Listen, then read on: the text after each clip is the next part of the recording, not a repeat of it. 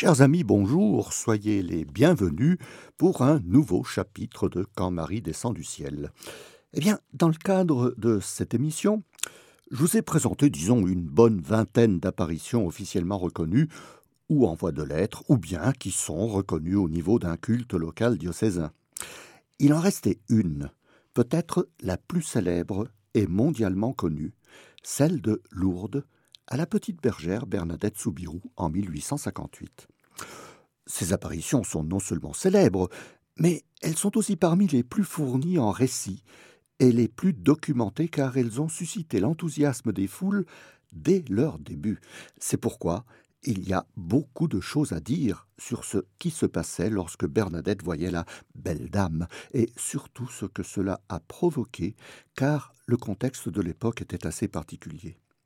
Résumer tout cela devenait un exercice un peu compliqué, car oh, vous savez que j'aime bien donner l'explication dans le détail et la précision.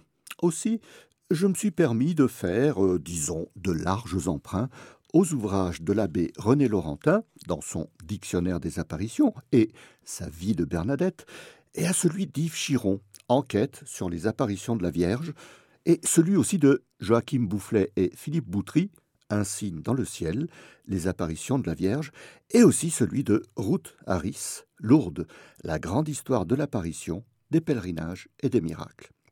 Eh bien, cette précision nécessaire étant faite, voyons ce qu'il s'est exactement passé à Lourdes en cette année 1858. D'abord, je vous disais que le contexte de l'époque était assez particulier. Lourdes, en 1858, n'était qu'un gros bourg d'environ 4300 habitants, qui vivait principalement de l'agriculture et du commerce. La petite ville se trouve au pied des vallées du Lavedan, qui mènent aux stations thermales, aux eaux ferrugineuses et sulfureuses, lesquels attirent de nombreux curistes de la noblesse et de la bourgeoisie, certains venant même de Paris. Ainsi, il y avait à Lourdes de nombreuses haltes de poste et quelques auberges, car oh, c'était un endroit de passage vers ces lieux de cure, et l'on s'y arrêtait presque obligatoirement. Il y avait aussi quelques carrières de pierre et d'ardoise, et une dizaine de moulins situés sur les petits affluents du Gave de Pau, dont le ruisseau du Lapaca, qui longeait la ville au nord. La petite ville se trouve aussi au pied d'un gros rocher, sur lequel il y a un château fort médiéval, devenu une prison jusqu'au début du XIXe siècle, et qui n'avait aucune fonction en 1858. Mais bien que petit bourg, Lourdes possède un tribunal avec un juge, des avocats, un procureur impérial, un commissaire de police, et c'est une grande paroisse avec un curé et plusieurs vicaires. Il y a aussi une école primaire pour les garçons, une école supérieure tenue par des instituteurs laïcs, et une école pour filles tenue par les sœurs de la charité de Nevers. Il y a aussi plusieurs cafés où se retrouvent quelques intellectuels et libres penseurs, qui discutent politique et qui n'épargnent pas la religion, car l'autre contexte est fortement teinté d'anticléricalisme, issu des années post-révolutionnaires qui se sont développées avec le mouvement républicain depuis la Révolution de 1848. Cet anticléricalisme s'était manifesté lors des conséquences des apparitions de la rue du Bac à Paris en 1830, puis et surtout avec celle de la Salette en 1846. Le climat politique n'était donc pas propice à l'accueil de nouvelles apparitions, bien que le gouvernement de Napoléon III tente de concilier la religion avec le courant anticlérical et républicain qui veut rétablir l'esprit de la Révolution, mais celle de 1789. Pourtant, la piété et la foi sont bien réelles dans cette population de Bigorre qui ne parle pas ou comprend très peu le français, mais parle surtout le dialecte pyrénéen dérivé du gascon. Oh, une piété souvent mêlée de croyances médiévales, car dans cette région montagneuse, aux nombreuses vallées et cours d'eau, on croit facilement aux grottes maléfiques, aux sources miraculeuses tenues par des fées curatives, ainsi qu'aux sorcières et aux démons. D'ailleurs, la dévotion à la Vierge Marie y est aussi très présente, car depuis le Moyen Âge, il y a eu quelques apparitions dans cette région des Pyrénées, qui n'ont pas ou peu été reconnues par le clergé, car euh, il y voyait plutôt une manifestation des superstitions populaires. C'est pourquoi dès le début des apparitions, la population de Lourdes se trouva divisée en deux camps. Il y avait ceux qui croyaient fermement en ce que disait Bernadette, les gens du peuple, profondément inspirés par toutes les traditions d'une spiritualité qui remonte au Moyen Âge, et ceux qui s'y opposaient violemment, les bourgeois, les intellectuels et la haute société, eux profondément inspirés par le modernisme anticlérical issu de la Révolution, et qui traitaient tout cela de pratiques médiévales et de croyances superstitieuses, voire de pratiques liées à la sorcellerie.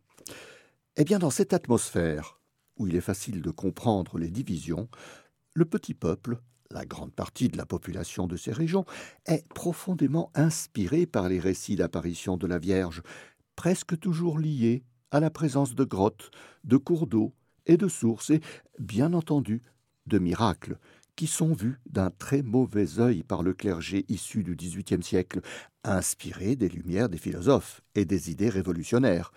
Mais au XIXe siècle, une nouvelle catégorie de prêtres issus des campagnes, tels le curé d'Ars, se montrent plus proches du peuple et sont plus enclins à le soutenir dans ses croyances et ses traditions.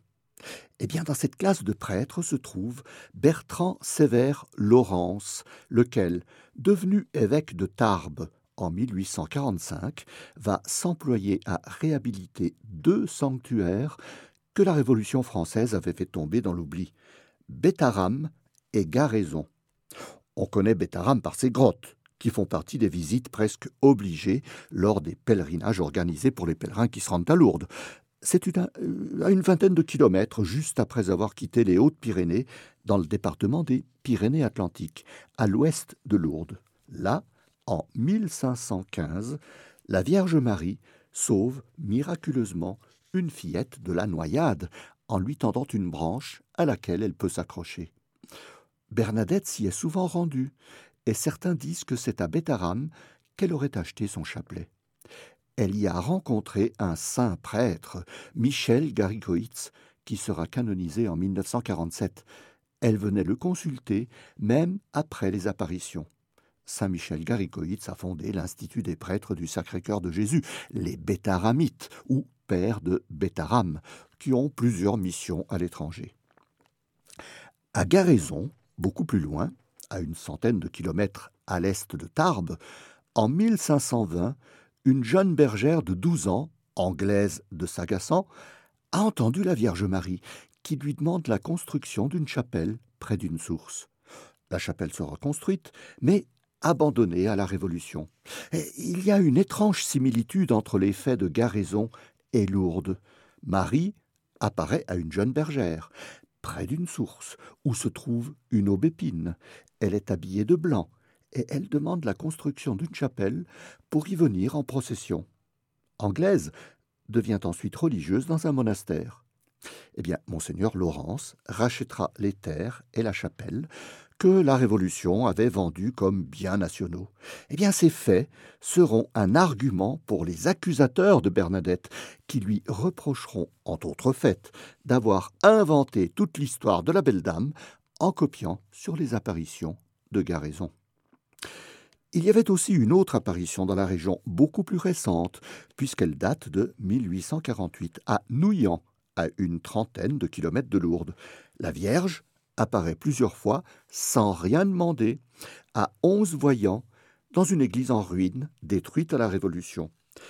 La population décide alors de rebâtir l'église, qui sera achevée en 1856 avec l'installation d'une ancienne statue de la Vierge. Cela avait donné lieu à un culte uniquement local qui tombera dans l'oubli à cause évidemment du grand rayonnement que Lourdes va avoir. Eh bien, chers amis, voilà donc un peu résumé ce qu'était le contexte en 1858, où la jeune Bernadette venait d'avoir 14 ans. Bernard de Marie Soubirou est née à Lourdes le 7 janvier 1844. Elle est la première des neuf enfants qu'auront François Soubirou, ou Soubirous, on prononce le S ou pas, et Louise Castéro.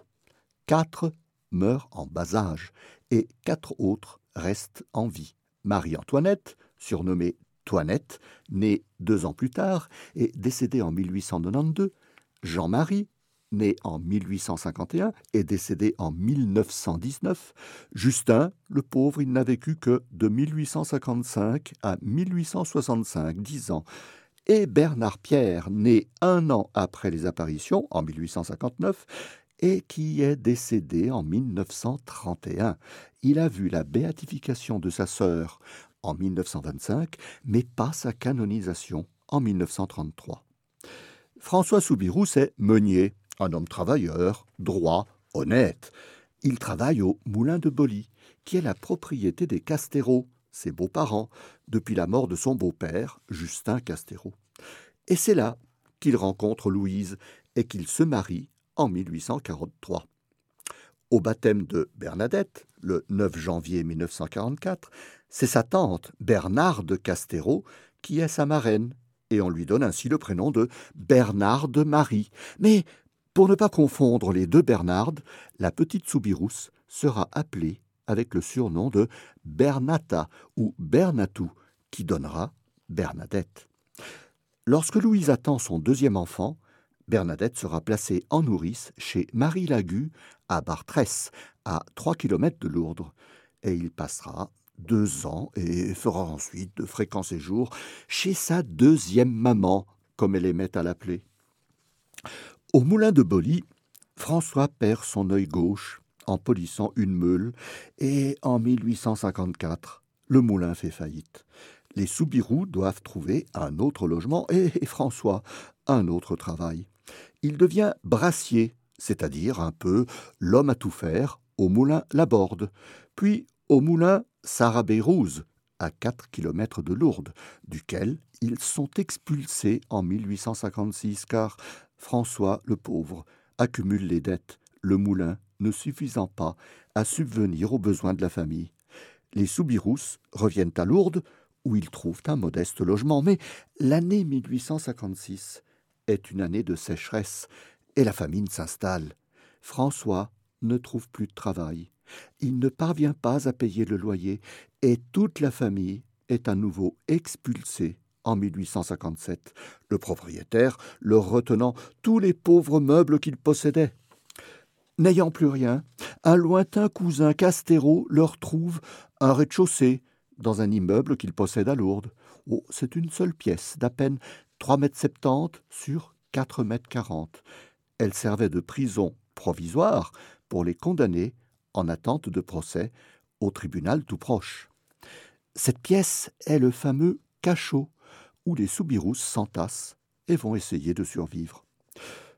Au cachot humide et froid, la santé de Bernadette se dégrade. Déjà fragile depuis son enfance, on craignait qu'elle soit atteinte du choléra, qui faisait des ravages à cette époque, mais ce ne seront que de fréquentes crises d'asthme qui la fragiliseront davantage dans sa vie. Il se retrouve ainsi six personnes à vivre dans un véritable taudis absolument insalubre. En outre, en mars 1857, François est injustement accusé du vol de deux sacs de farine dans le moulin d'Ozou, où il faisait quelques heures de travail mal payées. Et la pauvreté, eh bien c'est un excellent facteur d'accusation pour être inculpé de vol. Après une semaine de prison, François est libéré. Seulement, la suspicion règne et personne ne veut plus l'employer. La pauvreté s'aggrave, malgré les quelques sous ramenés par Louise, qui trouve un peu de ménage à faire et quelques lessives chez les femmes bourgeoises de la ville, dont Madame Millet, on en parlera tout à l'heure. Mais les Soubirous ne se plaignent guère et restent très fervents dans leurs prières, qui sont dites tous les jours en famille. Bernadette est à Bartrès, chez sa seconde maman, où elle peut mieux soigner son asthme. Elle suit néanmoins les cours de catéchisme, mais voulant faire sa première communion, elle revient à Lourdes début février 1858. Ouh, l'hiver 1858 est particulièrement froid. Le feu n'est pas souvent allumé dans la petite cheminée du cachot, car il manque l'essentiel, le bois de chauffage. Il faut alors en chercher en forêt, ou bien, assez souvent, le long des rives du Gave de Pau, la rivière, qui charrie de vieilles branches d'arbres ou même des carcasses de petits animaux. Seulement, à Lourdes, le Gave, qui passe bien à l'ouest du château, n'a pas de rivage accessible. Euh, il y a pourtant un endroit qui pourrait être une véritable mine d'or pour trouver du bois mort et même de vieux os charriés par les crues du Gave. Il y a une grotte dont les abords servaient aussi de dépotoir, d'où son nom de la tuto au cochon, car souvent le troupeau communal de porcs s'y installait pour chercher quelques pitances parmi les ordures accumulées. Cette grotte, appelée aussi Massabielle, qui en gascon veut dire vieille roche, se trouvait à la base d'une sorte de promontoire qui se prolongeait avec le mont des Espélugues. On pouvait y accéder par un chemin qui surplombait la grotte, la côte du Chioulet, qui venait de Lourdes, après avoir passé le cimetière, et le pont vieux, seul pont sur le Gave. Et sur la droite de la grotte, il y avait un genre de sentier à pente assez raide, d'ailleurs on l'appelait le casse-cou, qui permettait d'arriver au pied de la grotte. Ou alors, toujours après le pont vieux, on pouvait descendre par le Chioulet jusqu'au petit ruisseau qui partait du Gave pour former l'île du Chalet. Un de ces ruisseaux, le canal du Moulin, car deux moulins s'y trouvaient, rejoint le Gave juste devant la grotte. Aujourd'hui, cette île du Chalet correspond à la grande esplanade devant la basilique. Le 11 février 1858, le bois manque au cachot. Il faut aller en chercher. Dans l'après-midi, il n'y a pas les cours de couture tenus par les sœurs de Nevers. Bernadette, sa sœur Toinette, et une amie, Jeanne Labadie, que l'on appelle plus communément Balloun, décident d'aller à la tuto au cochon pour y ramasser ce qu'elles trouveront, oh, du bois mort, quelques vieux os. Elles traversent le Gave par le pont vieux, puis par le petit pont du moulin sur le canal. Mais la grotte et sa petite plage se trouvent de l'autre côté du canal, qui se jette dans le Gave quelques mètres plus loin. Toinette et Balloun le traversent. Ouh, l'eau est glaciale. Bernadette hésite. Puis elle s'assoit sur une vieille souche et commence à enlever ses bas pour traverser à son tour. Soudain, un coup de vent vient soulever son voile. Oh, Bernadette est étonnée car il n'y a pas de vent qui souffle. Elle se remet à enlever ses bas. Un autre coup de vent, qui semble venir de la grotte, la fait se retourner. Et dans une cavité, en haut et à droite de la grotte, elle voit une intense lumière blanche, très douce, à l'intérieur de laquelle apparaît une belle jeune fille, de petite taille, habillée de blanc, un voile blanc sur sa tête, avec une ceinture bleue à la taille, ceinture qui retombe en deux larges pans sur sa longue robe blanche. La petite jeune fille, d'environ seize-dix-sept ans, comme le dira plus tard Bernadette, a une rose jaune sur chaque pied. Bernadette, un peu effrayée, veut faire le signe de la croix, mais elle n'y arrive pas. La dame fait alors le signe de la croix, et Bernadette peut le faire. Elle commence à dire son chapelet. La belle fille l'écoute un moment, puis elle lui fait signe d'approcher. Oh, Bernadette, toujours un peu craintive, reste à genoux à sa place. Après un moment, la vision disparaît. Aucun mot n'a été dit.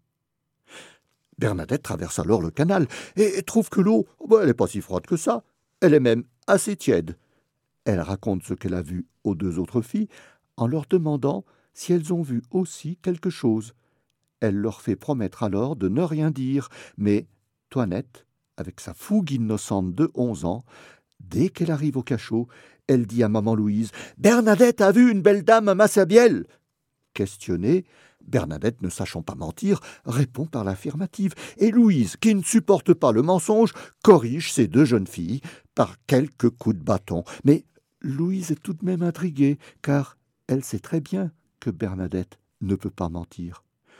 Après consultation du papa François, les parents interdisent à Bernadette de retourner à la grotte. Mais elle insiste. Non, lui rétorque Louise. Vendredi et samedi, il y a les cours de couture, le ménage, et il faut qu'elle aide aussi à servir dans les cafés, où maman Louise fait quelques heures pour gagner quelques sous. Bernadette ne doit pas se laisser aller à ses enfantillages. À quatorze ans, elle ne sait ni lire ni écrire. Elle fréquente bien l'école chez les sœurs, la classe gratuite, quelques cours de catéchisme, les cours de couture quelques après-midi, mais elle est souvent absente parce qu'elle aide sa maman au travail, et sa santé fragile la fait très souvent rester au cachot. Alors, si elle commence à dire qu'elle a des visions, ah ben elle va devenir la risée de toute la ville. Il manquerait plus que ça à la misère des soubirous. Mais Bernadette insiste, et elle obtient l'autorisation pour aller à la grotte le dimanche qui suit. Eh bien, mettons-nous un peu dans l'ambiance de Lourdes actuelle, et vous allez reconnaître tout de suite pourquoi.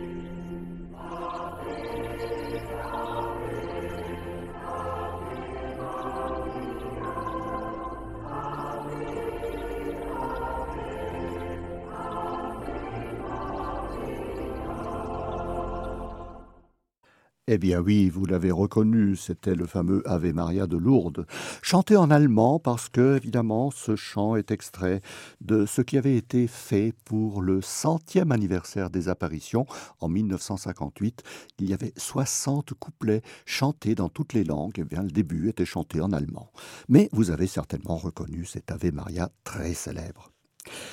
Eh bien, le dimanche 14 février, Bernadette et une bonne douzaine d'autres filles, car Balloun, Jeanne Labadie, a aussi parlé.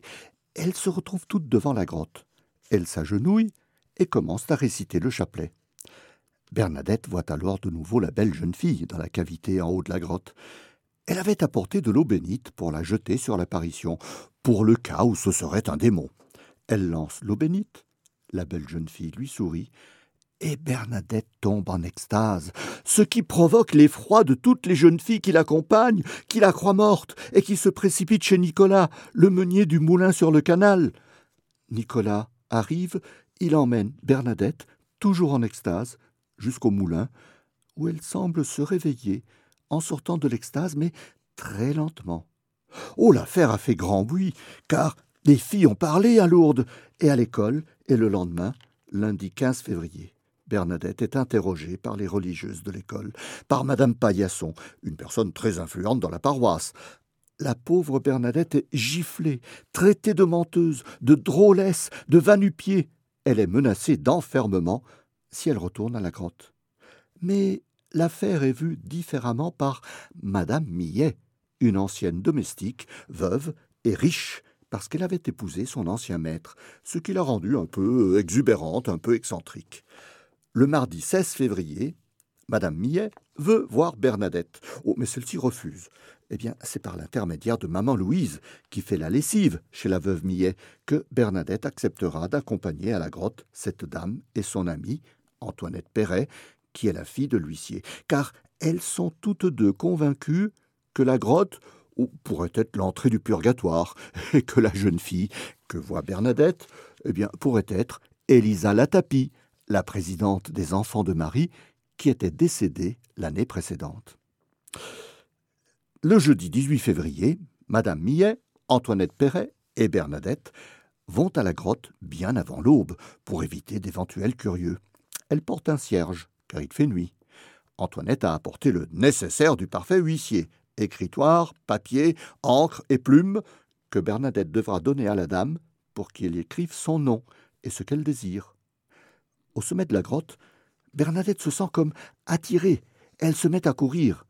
Les deux dames, avec leurs longues robes, voyez ces crinolines du XIXe siècle, ont un peu de mal à descendre le casse-cou, et à peine arrivée, elle voit que Bernadette est déjà à genoux, et qu'elle voit l'apparition. Elle commence le chapelet, et à la fin, Antoinette lui tend tout ce qu'elle a apporté pour écrire, et demande à Bernadette de les donner à la dame, ce que Bernadette fait en parlant en patois gascon. Voulez-vous avoir la bonté de mettre votre nom par écrit? La dame rit et répond à Bernadette dans le même patois Nei pas necessari. Ce n'est pas nécessaire. Et elle continue, toujours en patois. Boulette où la gracia de bien assis pendant quinze dias. Voulez-vous avoir la grâce de venir ici pendant quinze jours? Bernadette promet, et la dame répond par une autre promesse. Nos prometti deb e eurusa en este monde, mais c'est naute. Je ne vous promets pas de vous rendre heureuse dans ce monde, mais dans l'autre. Bernadette est très touchée par ce qu'elle entend. La dame lui parle en patois, et elle lui dit vous. Les dames Millet et Perret sont assez déçues. Elles n'ont rien obtenu de ce qu'elles voulaient. Mais madame Millet, convaincue qu'il s'agit d'Élisa, décide de prendre Bernadette chez elle et de s'en occuper. Elle demande à Louise la permission, et voilà Bernadette qui loge chez Madame Millet, ce qui n'est pas du tout bien vu par la tante Bernard de Castéro. Euh, le lendemain matin, vendredi 19 février, très tôt, pour éviter les curieux, Bernadette, Madame Millet, tante Bernarde, Maman Louise et quelques autres femmes se rendent à la grotte. Bernadette s'agenouille, et la dame lui apparaît, mais quelques instants, et en silence. À la fin de l'apparition, on l'interroge, car on veut savoir qui c'est. C'est Élisa C'est la Sainte Vierge? Bernadette répond de manière très évasive. Elle ne sait pas. Elle nommera d'ailleurs ce qu'elle voit ou au petito damisello, la petite demoiselle, ou la fillette blanche, ou la petite fille. Mais le plus souvent, elle la nommera cela ou celle-là, qui se dit en gaston, en gascon, aquero ou akera. Et Bernadette dira souvent Akero m'a dit, Akero désire, Akero demande. À Lourdes, on commence aussi à se poser les mêmes questions. Et chez les personnes pieuses, l'idée qu'il pourrait bien s'agir de la Sainte Vierge, comme elle l'a fait par le passé dans la région, commence à se répandre. C'est pourquoi, le samedi 20 février, lorsque Bernadette se rend à la grotte, elle est entourée par une dizaine de personnes, surtout des curieux, et par un petit groupe des enfants de Marie Immaculée. Cette association avait été fondée en 1837 par les filles de la charité de Saint-Vincent de Paul et par les, lazaristes, afin de former des groupes de piété composés de jeunes adolescentes. Celle de Lourdes, eh bien, elle voudrait bien savoir si c'est leur ancienne présidente, Elisa Latapi, qui est la belle dame qui apparaît. Mais comme la veille, l'apparition ne dure que quelques instants et reste silencieuse avant de disparaître, ce qui déçoit énormément tous les assistants. Le dimanche 21 février, Bernadette se rend à Massabielle encore plus tôt pour éviter les curieux et les importuns.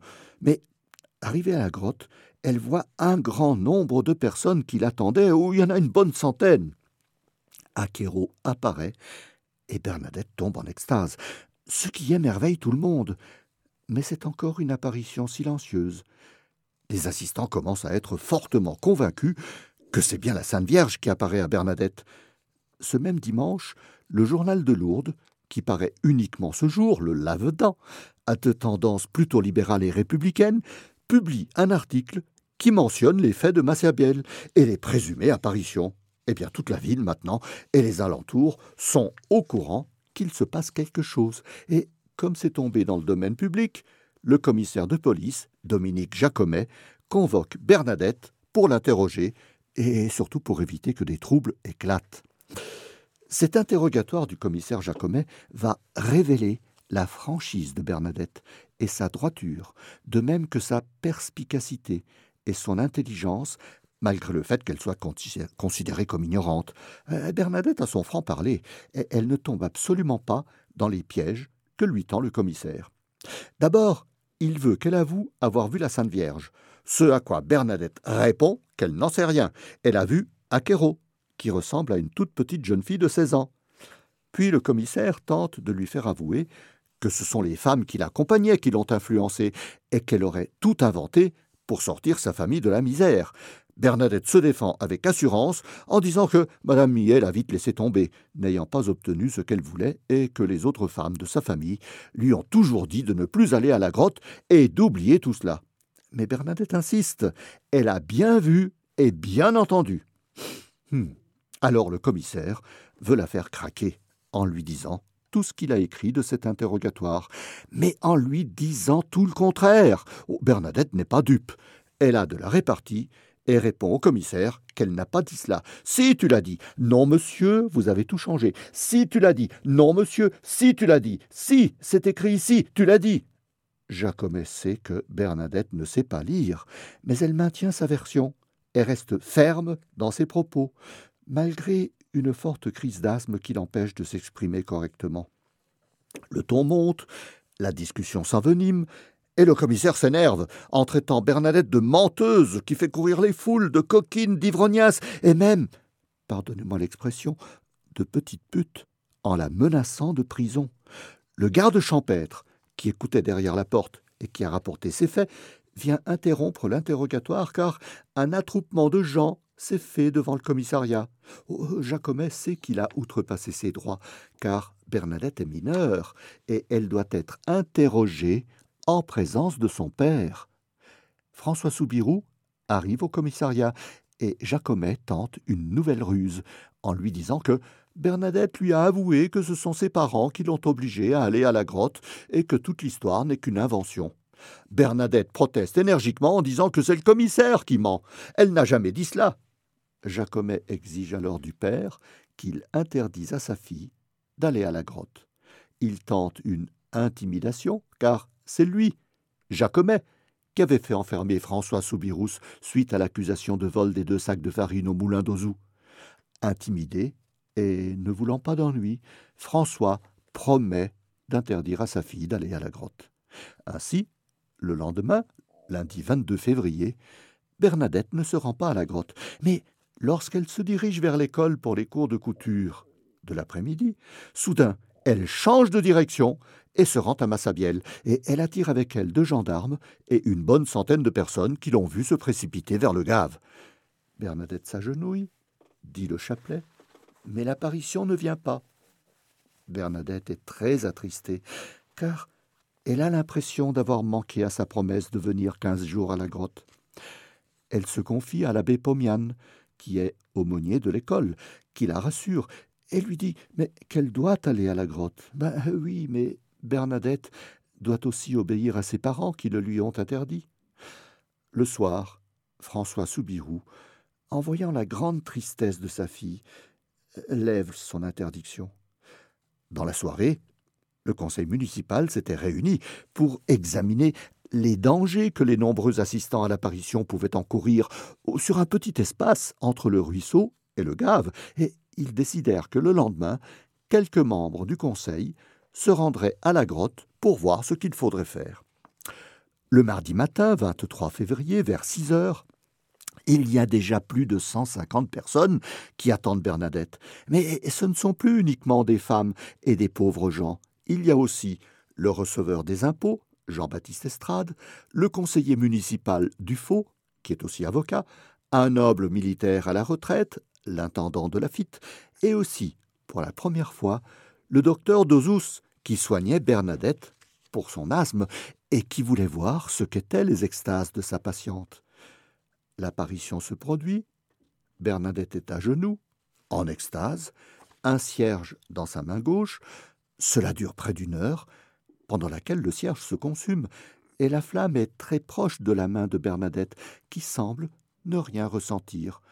Cela surprend le receveur Estrade, qui ira faire un rapport au curé de Lourdes, Dominique Péramal.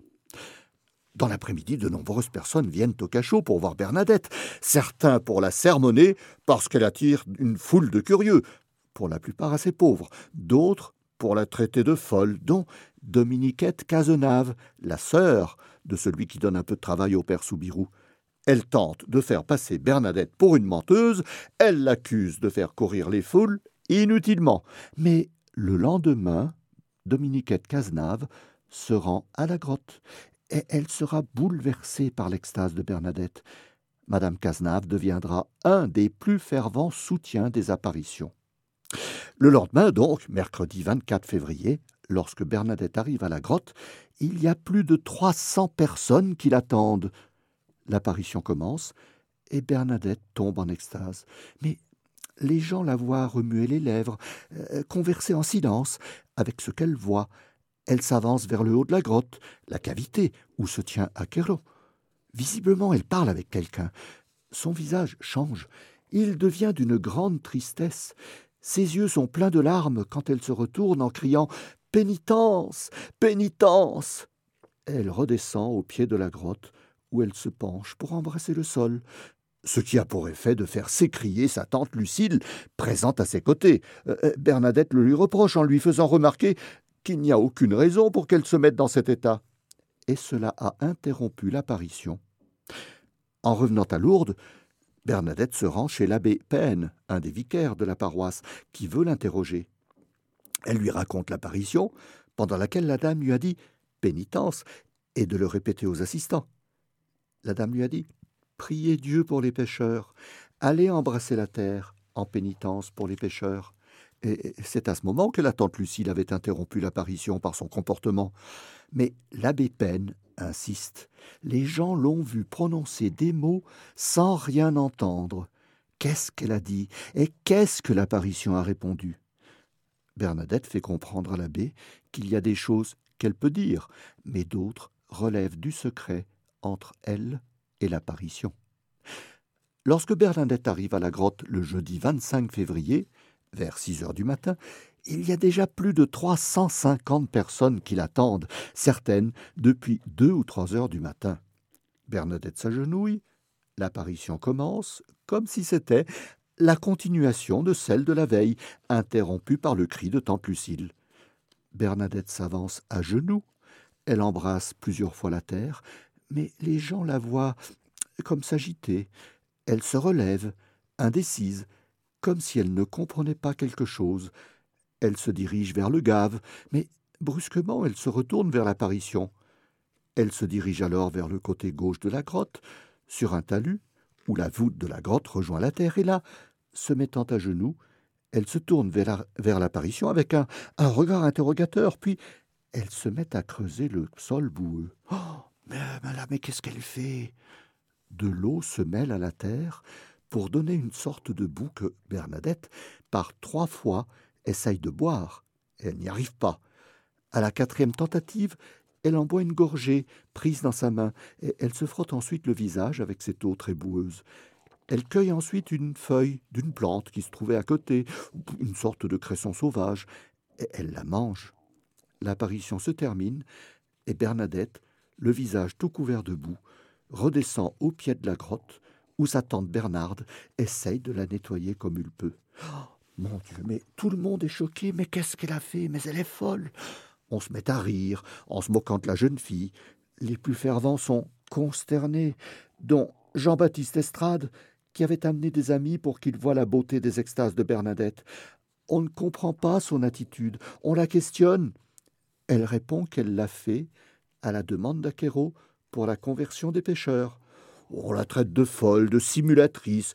Euh, les incrédules iront même jusqu'à qualifier ces extases d'états cataleptiques, c'est-à-dire des états où le corps ne donne plus aucun signe de vie par aucun mouvement. D'ailleurs, un article détaillé paraît à ce sujet dans le lave-dents du dimanche suivant. L'abbé Pen et Jean-Baptiste Estrade sont déconcertés, comme beaucoup qui croyaient en Bernadette.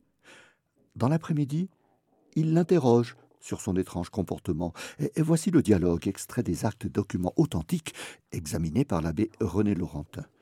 Bernadette leur dit Aquero me dit d'aller boire et de me laver à la fontaine.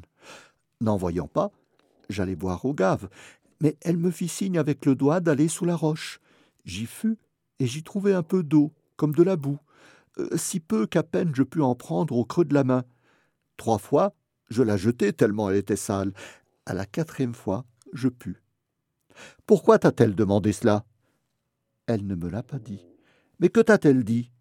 Allez boire à la fontaine et vous y lavez. Et cette herbe que tu as mangée?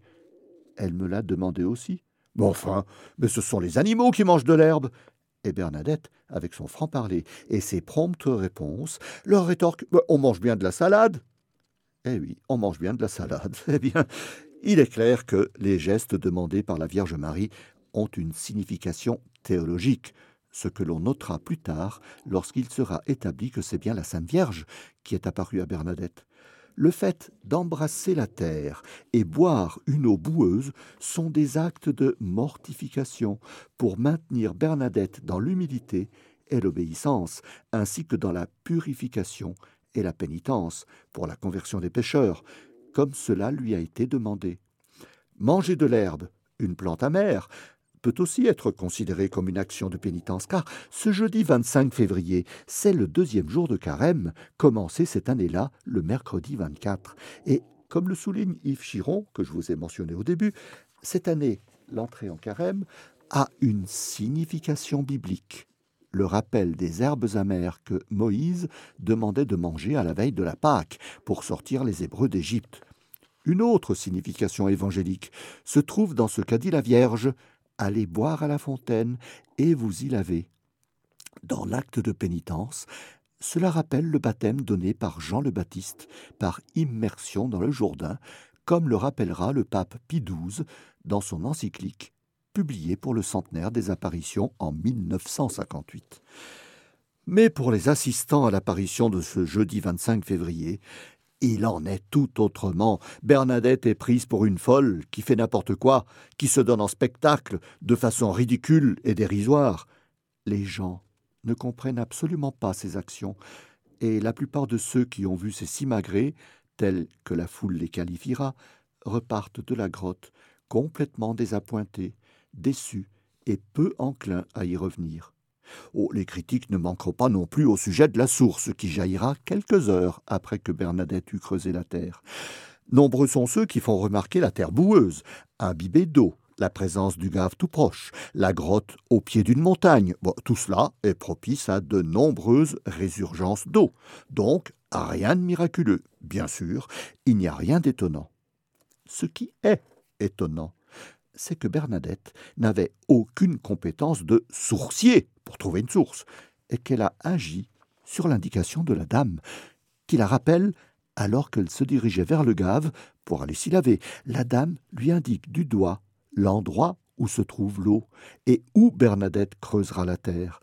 Le miracle ne réside donc pas tant dans la découverte de la source, mais dans ce qu'elle va devenir.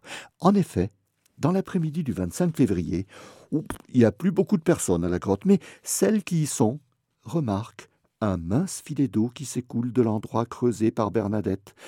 Il creuse davantage, et une eau de plus en plus claire se met à couler, au point que certains se lavent avec cette eau, et d'autres en remplissent déjà quelques récipients qu'ils emportent avec eux. Mais si pour les personnes qui ont vu cela, toute cette eau boueuse va devenir la source aux très nombreux miracles, pour la pauvre Bernadette, elle devient le début de ce que la dame, Aquero, lui avait dit. Je ne vous promets pas de vous rendre heureuse en ce monde. Un véritable chemin de croix pour cette pure et innocente jeune fille va commencer à partir de ce jour, et c'est ce que nous verrons dans la deuxième partie de cette très belle et très touchante histoire de Bernadette Soubirou lors de la prochaine émission de Quand Marie descend du ciel.